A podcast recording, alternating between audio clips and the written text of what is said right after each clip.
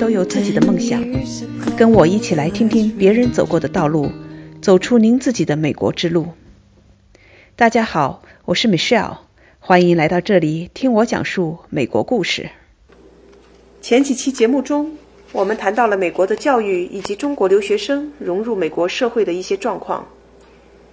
于是我想从正在美国上学的学生那里去了解美国高中是什么样的吧。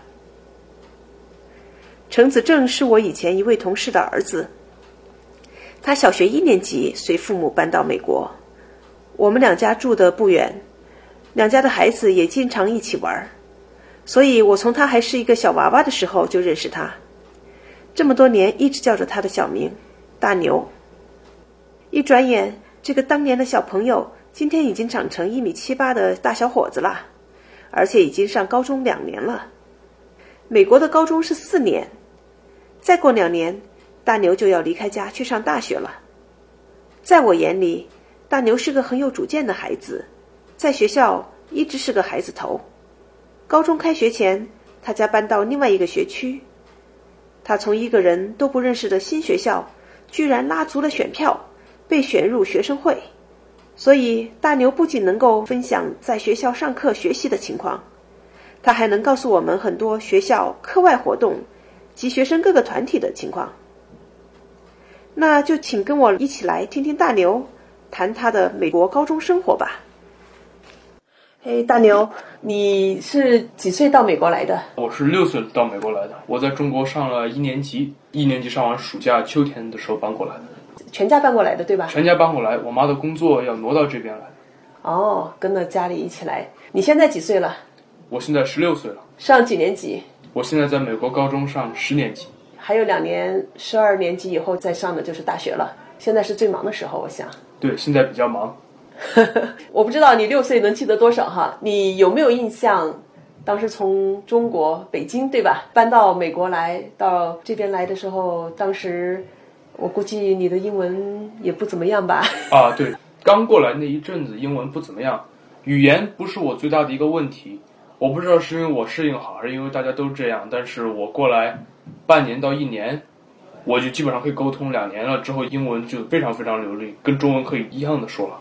哦，那你印象中最深的，当时从中国到美国来，然后上学，有没有什么事情留下什么比较深的印象？美国这边的小学和中学吧，课程比中国的简单一点。我在中国就算上了一年级。一年级我学的数学，一直到美国中学，一直这边还在学，一直觉得很容易。但是说到文化那些东西，很多人觉得不适应。我到这边来，我还是觉得蛮适应的，没有什么太大的不同。那现在上高中了，你每天的行程哈，大概是什么样子？能不能分享一下？每天早上八点半要去上学，所以每天大概我七点半起来，大部分时间我爸开车送我上学。有时候下午如果需要什么事情的话，我会自己开车把车停在学校那儿。哦，你自己会开车了，拿到证了。对，我自己对我自己会开车。哇！有时候我会开到学校，一般是我爸送我。中国高中我没上过，但是我觉得美国高中跟中国高中最大的不同就是，美国高中大部分的就是让你一个一个课去了，中国高中还是大部分学生坐在教室里，老师一个一个课走。哦，你说的是这个跑教室，对跑教室。学生好像是从中学、初中就开始哈，对，初中就有。不是说学生在一个教室里，而是学生要跑不同的教室，一节课跑到另外一个教室去。老师，比如说教历史课的老师，他就在他的自己的那个教室里，然后不同的学生会进来。回到说一天我的行程，早上第一节课是化学，AP 考试考完了，化学没有做太多的事情，我们现在就是做一些课外的 research 啊。主要的课程差不多学完了，也也快放暑假了。现在跟玩儿差不多了。跟玩儿差不多了。第二节课我去我们 leadership 课，因为我是学校的一个 board member，所以 leadership 课是每天必须要上的。所以还有专门这么一门课，就是来学习领导力，学习。对，学学习 leadership。我们学校有学生会，每年一千多个人，中间你要选几个学生会的主席，要选几个学生会的副主席啊，管钱的这些人呢。是要选举的，要大家投票。你要被选上了的话呢，要求来你上这个课。这个课也教你一些领导力，也让老师更深层的理解你和每天都可以见到你。跟你说一些学校重要的事情。哇，挺有意思，还有这种课程。OK，这是早上两节课。对了，你课间有几分钟的时间？从第一节课到第二节课中间有多少？呃，课间大部分美国高中都会有五分钟到十分钟，不会太长。就是跑教室的时间，上厕所和跑教室时间。对，传统的美国高中都会有一些 locker，小厨子，一个小厨子给你放你的东西，因为你要跑很多教室，不可能把每一个课的书全都一起同时带着，所以有时候一二三的课本是拿到手里。一二三上完了，跑到你的这个 locker，把一二三的书放进去，把你四五六的书再拿出来，然后再去走四五六，中间五到十分钟，一般做不了什么太出格的事情，就是跑教室。可以想象这些学生很忙，一下了这个课，然后急急忙忙的奔到另外一个教室去，还要抓紧时间上个厕所喝口水的。对，所以一般下课打铃往外跑，不是因为不想再上那节课了，或者想离开，是因为得快点到达下一节课。OK，化学 leadership。然后呢？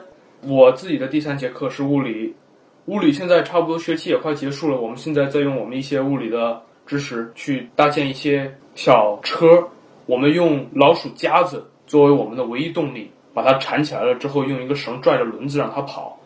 就是我们得松手看车自己能跑多远、跑多快啊，跟玩儿也差不多了。其实主要的课程学完了，现在就是做一点小项目，然后学期就快结束了。那你说这个老鼠夹子做的小车让它跑，你利用了哪些你学的物理的知识呢？比如说，conservation of energy，就是你的一个老鼠夹子，你把它能量的中文叫能量守恒。哎呀，不错，你的中文还知道能量守恒。能量守恒就是比如说一个老鼠夹子，我把它往后推一百八十度，从它没推一直推到它推到最满，嗯，它的中间那个弹簧会缠这么远，缠这么远之后，你一松，它会这么回来。车的设计，你要尽量把最多的能量把它转到轮子上，它往前跑。嗯，所以我们会要拿个绳，把那个轴让它拉着转，这样车往前跑。然后中间有一大堆设计的东西。我们老师主要就是想让我们用我们学过的知识放到真实世界用一下。我们物理课是十一点钟上完，上完物理课我去我的电脑课。最近我们电脑课是唯一一节可能还没算怎么学完的课，还有我们最近学深层一点 Java 的信息。我们老师开始教我们 IP 地址啊，还有。网络的 protocol，还有服务器的后面的一些关联，比较深层一点的东西。电脑课上也做 project 吧？对，电脑课上也做 project。我们学的主要语言是学 Java。前几个月我们做小计算器啊，然后我们做可以给你下很简单的小五子棋啊，什么棋的小机器人啊，或者我们可以做一个帮你处理图片的，可以帮你把图片切剪这么多。或者比如说把图片变成一个圆的，变成一个方的，嗯，我们做一些小一点的，但是教我们很多知识的一些项目。不光是说老师在上面讲，你们要通过自己动手做，做一些小的 game 呀、小游戏、小游游戏也做一些工具啊，各种各样的小。动手做的过程中间，我们如果一个地方不知道怎么做，我们会问老师，如果方向错了，他会改正一下；方向对的话，他会引导引导。但是主要是我们自己做，然后。边做边学，他只是在那儿指导。像你们做这些项目，不管是哪节课，是个人单独做呢，还是分成小的团队做？有些是团队做，有的是单人做。尤其是电脑课，一般做好的或者能做成的，只有一两种方法去做。所以到最后，你不会做了，大家全都会互相问一问。比如说，哦，你是这么做的，我是这么做的。哦，你你那么做不行，因为这个问题。所以到最后，大家的大概的做法都一样。所以。要不是小组，要不是个人，都是要跟旁边的同学互相商量、互相商量、商量才对，互相学习才可以做成的。OK，上完电脑课呢？上完电脑课，我们吃饭。我们学校吃饭短一点，是四十多分钟。我们学校一千六百多个人，我们的饭厅只能盛六百个人。这出现了一个问题，就是我们有很多人在学校坐不下。这个不是大问题，因为反正本来很多人，尤其高年级的学生，要不在。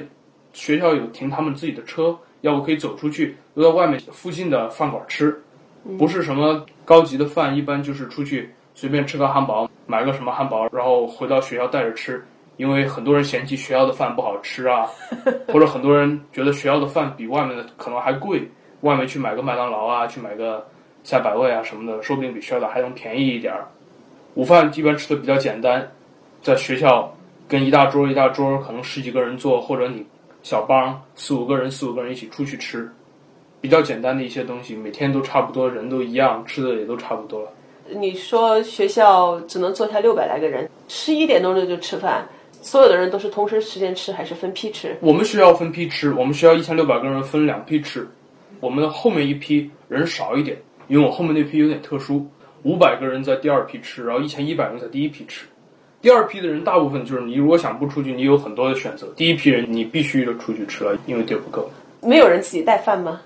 带饭也有，但是带饭不是很现实，因为我们学校微波炉永远要排很长的队，要不你就是带冷的，能保温的很难带，也就不好吃了，好吃的也变成不好吃了。也就不好吃了。或者想吃热的，或者想有什么任何其他都很难带，只能带很简单的面包三明治啊，或者带个水果什么的。嗯，所以一般带饭也有人带，但是比较少一些了。听起来哈，你吃午饭的时间不光是说为了吃饱，你们都是一帮一帮的，也是大家 social 在一起交流的时间啊，对，social 当然有，不光吃午饭了，一天在任何课上都有的。尤其我们现在，之前我们还没学完课的时候稍微严一点，但是我们现在五月份了，马上快放暑假了，大部分的课要该学的都学完了。AP 课的考试，学期末的考试，五月初就考过了。上课老师也不太严了，每节课基本上都会有 social，大家说一说课外的事情啊，说一说暑假的规划呀。课堂上我们尊敬老师，一般不会说太多，当然老师也不怎么 care 的。然后午饭当然要说很多，啊哈，也是大家聊聊天儿哈。所以这是中午的时间，对呃，四十几分钟。对，我的午饭是十二点五十左右结束。我午饭回来，我会去我的数学课。我个人来讲，我的数学比较靠前，跟我同学来比，我现在在学基本的微积分，一些入门级的知识。明年我要去到更高级的微积分。微积分老师现在跟其他的课差不多一样，就是也是因为是 AP 课，所以 AP 考试考完了，我们课上就是学一些好玩一点的东西了呀。然后老师没有太那么严了，作业也没有留太多。你说的 AP 课，能不能解释一下什么叫啊 AP，AP 课是这样的，美国的高中你是自己报课，就是你在一年的年底你会报你明年想上的课。一般的课如果不是 AP，非常传统，两个学期老师留着作业啊，然后你做，然后老师自己开考试。每个学期末到最后几天会有个大通考，所以那种课会一年都会一直在学，但是那种课一般学的东西少，比较容易一点。嗯，难一点的课，美国有一个机构叫做 College Board，他们出了一个系统叫做一个 AP 课。一个 AP 课就是说，一年你开始报这个 AP 课的时候，你的目标就是五月初，五月初那么两个星期有一天是这个 AP 课的那门 AP 考试。美国现在 College Board 一共开了三十多门 AP 课。四五个科学的，两三个数学的，很多很多很多艺术类的，还有一些语言类的呀。这个 AP 课程呢，老师自己不用出什么考试，因为 AP 课程的唯一目的就是你要去通过那个考试。那个考试你要通过了之后呢，上大学的时候，你就可以跟大学说，我上过了这个课，我可以不用在大学再修这个课，所以你可以在大学早点毕业，省点学费。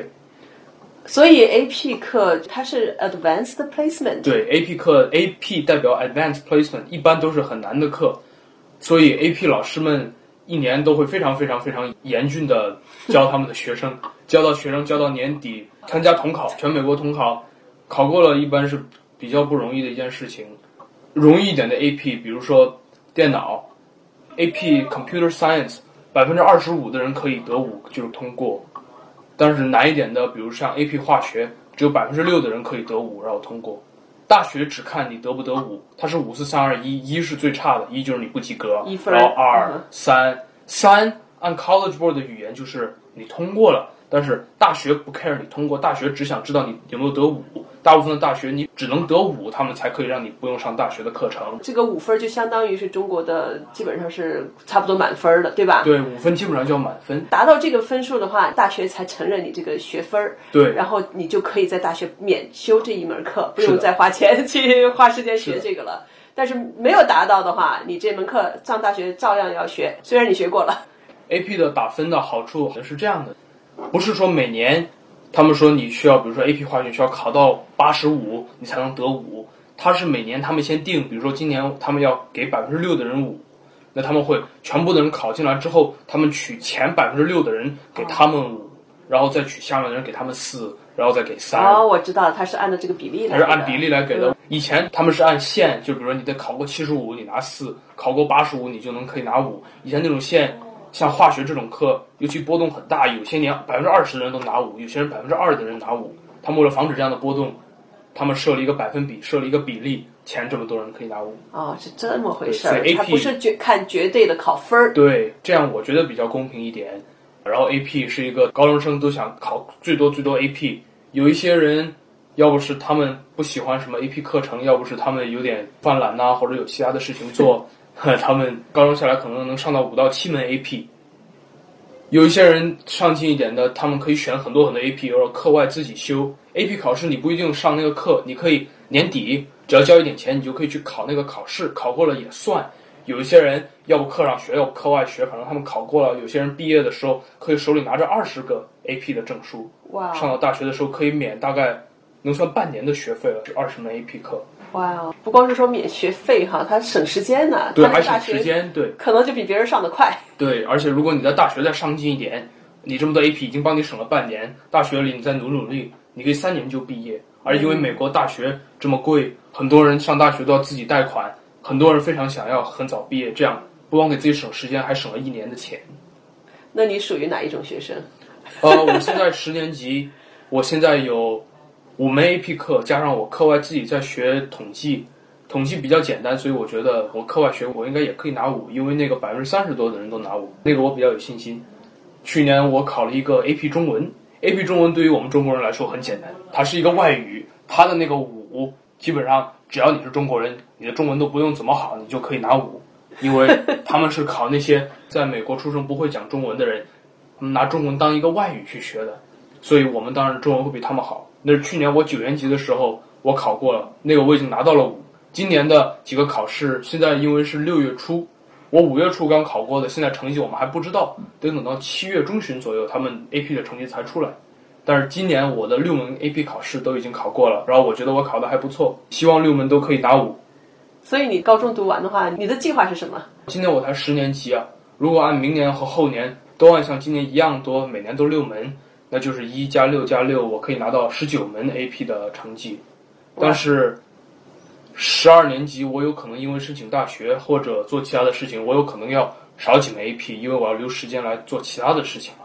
因为大学不光看你考了多少门 AP，他们还要看你课外很多东西啊，还有你有没有对社区有服务啊。嗯，所以十二年级或者是甚至十一年级，我有可能要稍微少一两门。所以我高中目标是我毕业之前，我希望能修满十六门 AP，哇哦，你你很有计划哈，自己有一个目标，十六门。十六门。嗯，好，我们接着先把这一天的行程说完之后，我想再问一下你想干的其他的事情是什么？这点我非常感兴趣。我刚才说到第五节课是数学，第六门课我上英文。我们的英文现在我是十年级，我还不是 AP，因为初中的时候英文大部分那些语法啊、语文这些东西就已经学扎实了，所以现在我们在看一些文学作品了。十年级我们开始看一点简单一点的莎士比亚，因为十一年级上到 AP 英文的时候就要看正版的正式的莎士比亚了。我们现在看一些，要不是翻译的呀，要不是简单一点的原文呐、读一点莎士比亚，试着去阅读理解，跟中国的古文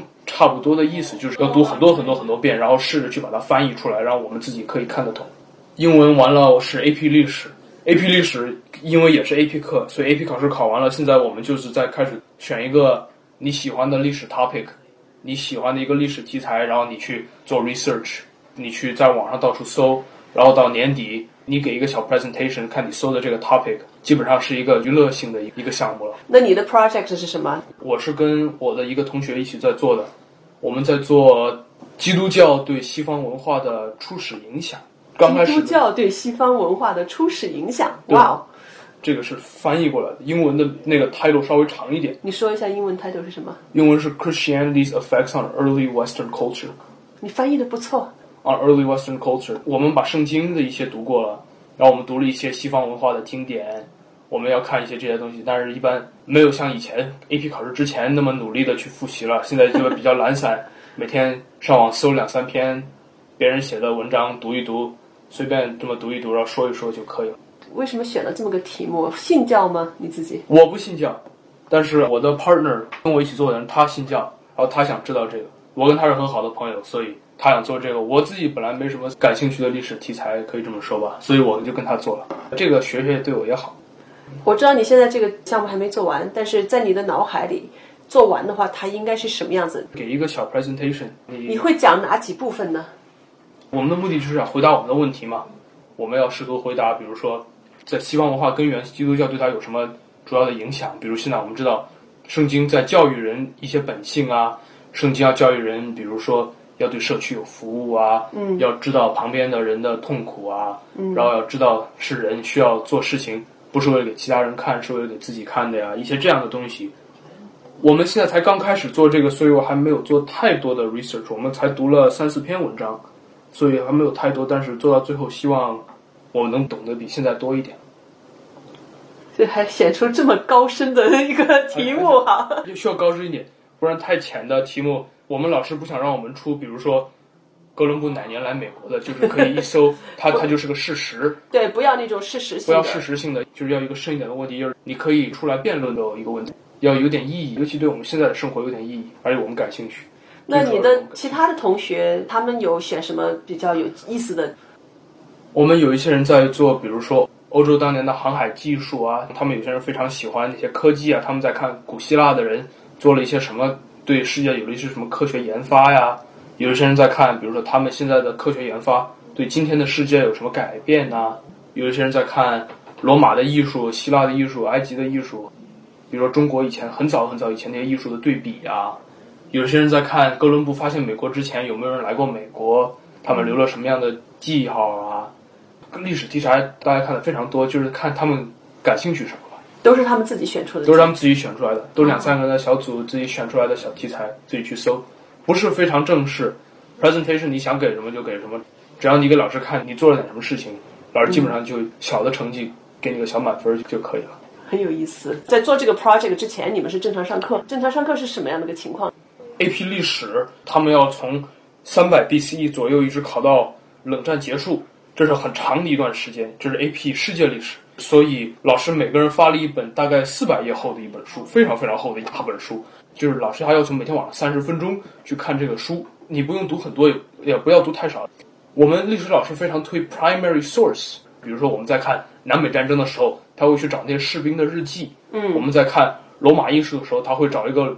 可能罗马的一个画，primary resource 是指的当时的直接当事人或者直接当事人的他们产生的这些记录资料，而不是说后面的人或者其他人第三方记录的东西。我们从时间往前推，每天晚上老师都会给我们一个 primary source，让我们要不 highlight，要不做笔记，要把这一个 primary source 要读的非常非常非常熟。第二天在课上前十分钟要跟同桌稍微讨论一下昨天晚上的 primary source，加上读三十分钟的。课本，这是每天的作业，天天讨论啥呀？你讨论的是说你看了这些东西的感想，还是感想？然后一般都要深一层的意义。这个 primary source 提到了什么？没有提到了什么？跟那一个时间段有关系的。然后历史每天课上老师要讲一些重要的东西，就是考试上有可能要提到的一些重要的 concept，我们必须懂的。即使比如你没做作业，可能漏掉了几个 key point，他在课上一定要讲到几个 key point，就是为了考试必备的。其他的课。不是 AP 的课，老师是更一个教育的方法去看，就是我把学生都教会历史。但是在 AP 历史课上，老师的目的是我要让学生在 AP 历史考试上得高分。他也是为了这个分。他们当然也是想教历史，但是他们会更关注那些考试更会考到的题型、那些题和一般题是考什么，他们会非常非常非常 focus 在那几个 topic 上。比如说，老师给你讲课，对吧？认真讲课。这种讲课和中国的讲课有什么区别？也是老师在上面讲，你下面记板书，然后你脑子把它想办法记住。以前不是 A P 的课，老师有时候会点个名啊，大家讨论一下。但是 A P 的课因为信息很多，然后 A P 课难，跟中国的那个风格比较像。老师一个人在上面讲，讲的比较快，你要记笔记。然后你要不会的话呢，你可以下课之后或者上课之前问一问老师昨天的笔记啊，或者你可以问同学。但是一般。不像其他的课那么比较松散一点，你可以比如说很随便的问同桌或者问老师，一般因为一般一节课很满，所以老师要从开始要讲到最后，有时候要讲多了都要讲到我们课间那点时间了。所以这种课程老师还是在授课哈，讲 A P 课，把知识灌输到你们头上。A P 课是要灌输知识的。OK，早上八点半开始上学，第七节课上完是下午三点半，三点半一般我们放学，然后大部分人就开始回家了。那这一天挺满的，就中间吃饭时间多一点，五十分钟，其他的都是五到十分钟的跑教室。对，大牛，我觉得你分享的非常好，我来简单总结一下。从你说的这些情况，我感觉在美国的高中其实是从初中开始就和中国有很多不一样的地方。其中一点是在高中你们是选课，也就是说每个学生可能上的课程根据自己的爱好以及自己选课的难易程度会上不一样的课。虽然同样是在十年级，你们可能会选择不同的课程去上。第二个是你们没有固定的教室和固定的班，也没有班主任这一说法了。也就是说，根据你选择的课不一样，你会跑到不同的教室去上课。这些同学也会在不同的课上组成不同的班级。第三点是，我觉得你们的学习方法或者是教学方法和中国有很多不一样的地方。